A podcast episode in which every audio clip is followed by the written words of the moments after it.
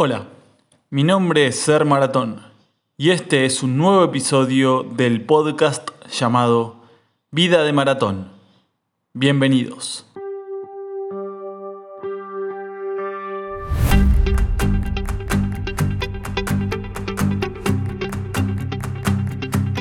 Bienvenidos una vez más a Vida de Maratón, este podcast en el cual hablamos de correr, del running, pero también hablamos de ciertas cuestiones referentes a la vida cotidiana que a veces se van apareciendo en nuestra cabeza mientras corremos y a veces resolvemos esos problemas de la vida cotidiana también mientras realizamos una de nuestras actividades físicas, sino la actividad física favorita para nosotros los corredores, que es simplemente correr, simplemente poner un pie detrás de otro, zancada tras zancada y dejarnos ir por algún sendero, por algún camino, por alguna ruta, etc.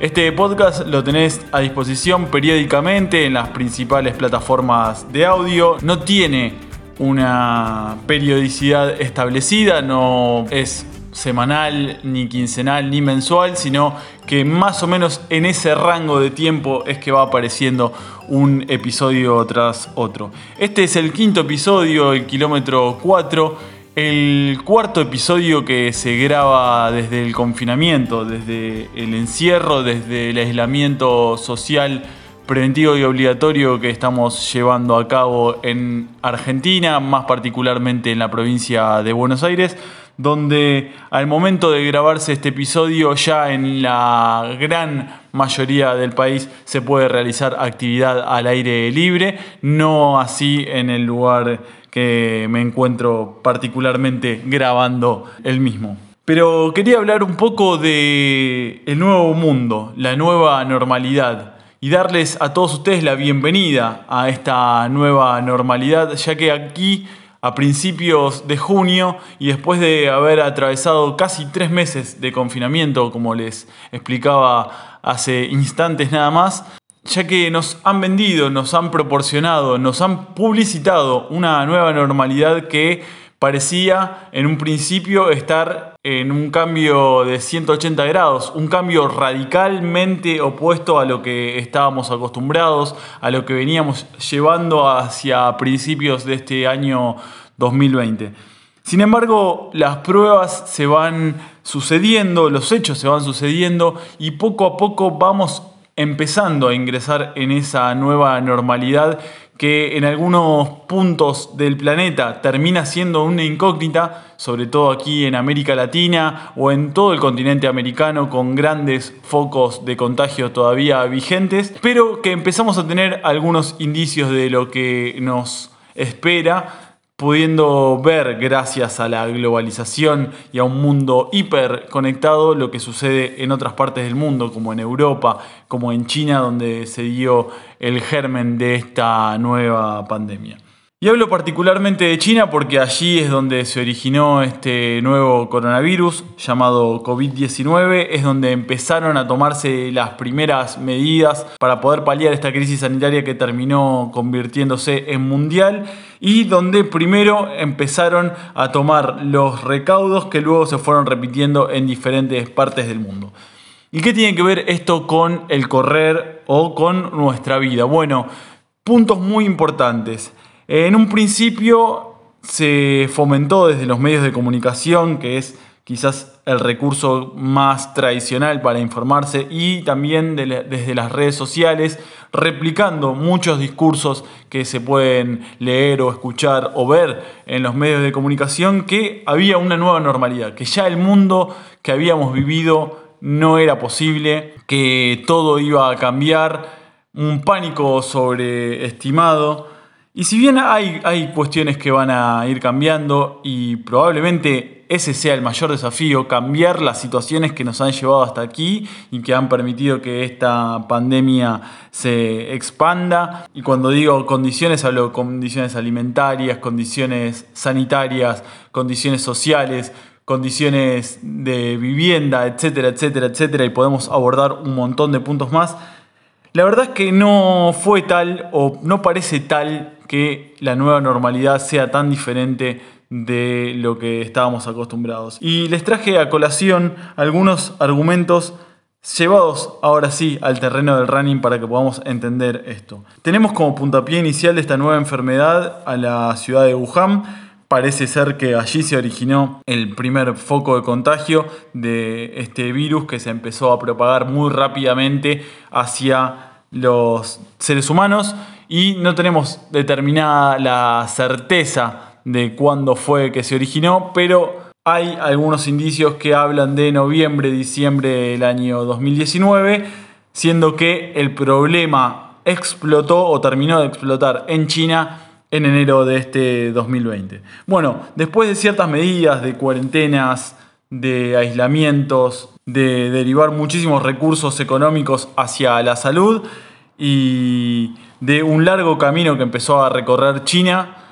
se pudo hacer frente a este coronavirus y yendo particularmente a lo que tiene que ver con el running, el 22 de marzo, es decir, a dos meses y un poquito más de tiempo de que haya explotado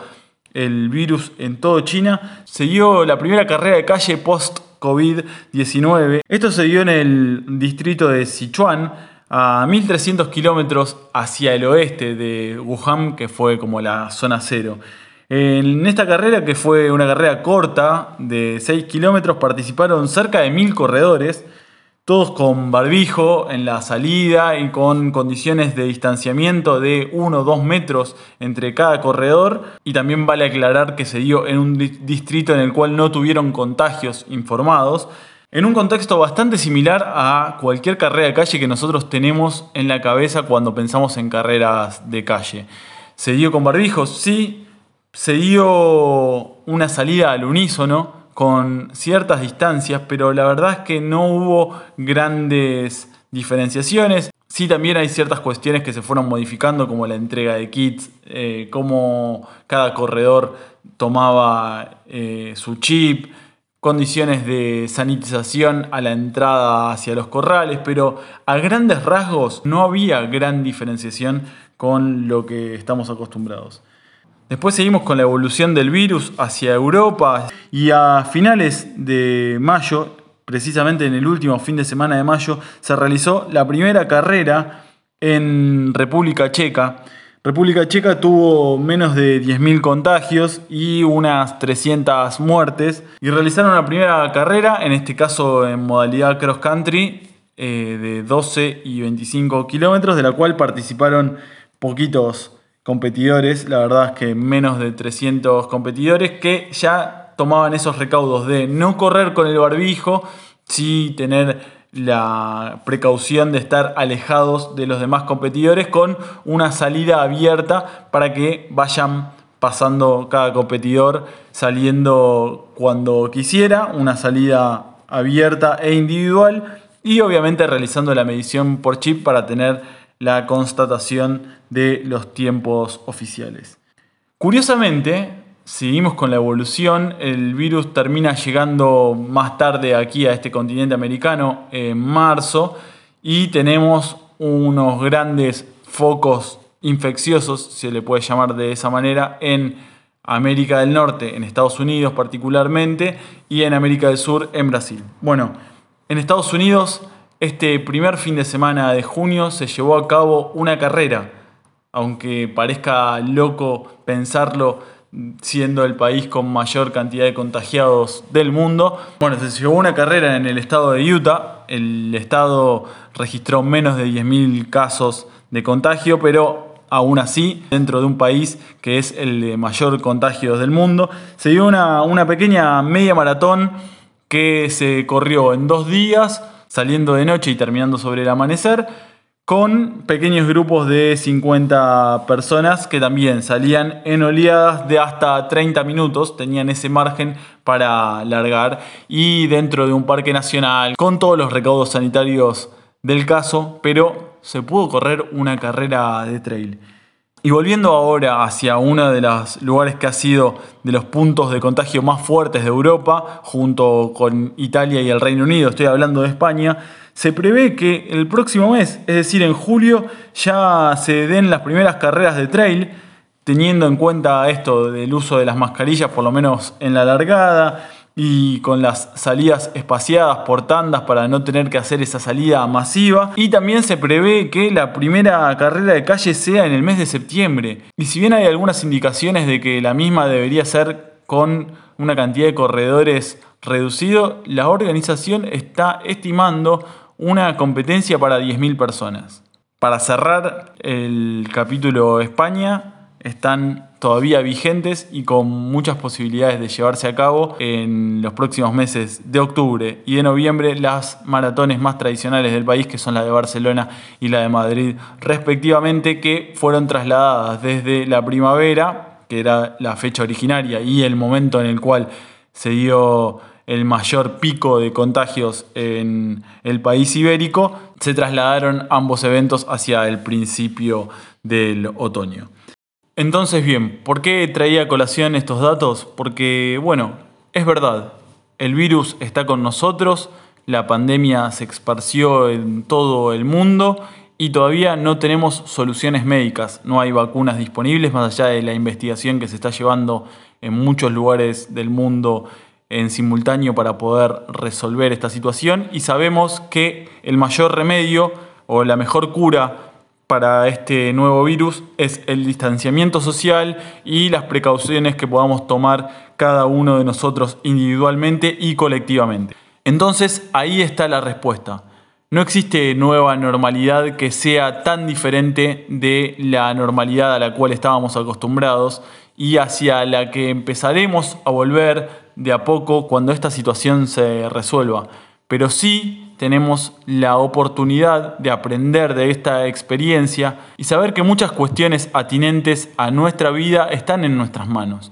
que depende pura y exclusivamente de nosotros, de cómo actuemos, de cómo reaccionemos ante las situaciones, de las medidas que tomemos, de los cuidados que tengamos, personales, sociales, con nuestras familias, con nuestro entorno. Entonces, vamos a poder volver a correr, vamos a poder volver a disfrutar de un evento deportivo masivo como pueda llegar a ser una maratón, una carrera de calle, una carrera de trail, tomando los recaudos necesarios. Hay cosas que vamos a tener que ir incorporando, hay cuidados que vamos a tener que ir haciendo carne y me parece que de eso depende todo, de saber que una acción individual se queda en la nada si no se replica en el de al lado, si no tiene en cuenta al colectivo que lo rodea, si no tiene en cuenta a la comunidad, pero que si todas esas acciones individuales se unen y se van aunando, se van uniendo de las manos, podemos llegar a hacer grandes cosas y podemos llegar a tener resultados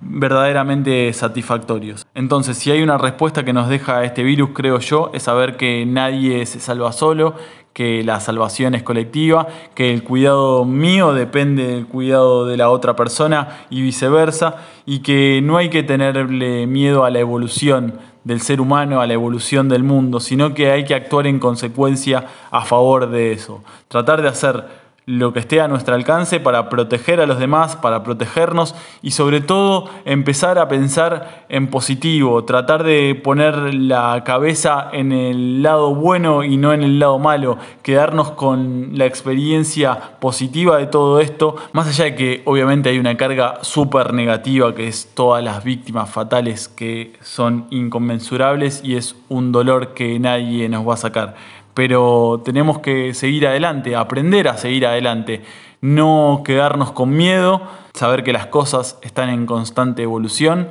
el mundo está en constante evolución, la humanidad está en constante evolución y que en una pequeña parte, pero que si eso se replica, eso se convierte en una gran parte, depende de nosotros, de lo que hagamos, de lo que pensemos, de lo que soñemos también. Y tranquilos que poco a poco vamos a ir encontrando la luz en el final del túnel. Vamos a poder volver a disfrutar de todas las cosas que disfrutábamos, vamos a ser mucho más conscientes de ese disfrute y seguramente podamos ver esta gran crisis mundial como una nueva oportunidad, como les ha pasado a nuestros antepasados, con diferentes crisis que ha atravesado la humanidad a lo largo de la historia. Esto no nos va a detener, pero sí nos da un llamado de alerta para poder empezar a cambiar las cosas que podemos cambiar para ser un poco mejores. Así que espero que hayan disfrutado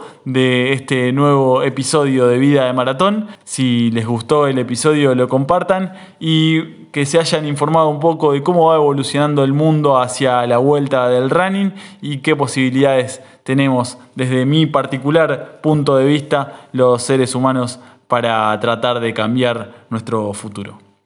Nos reencontramos la próxima.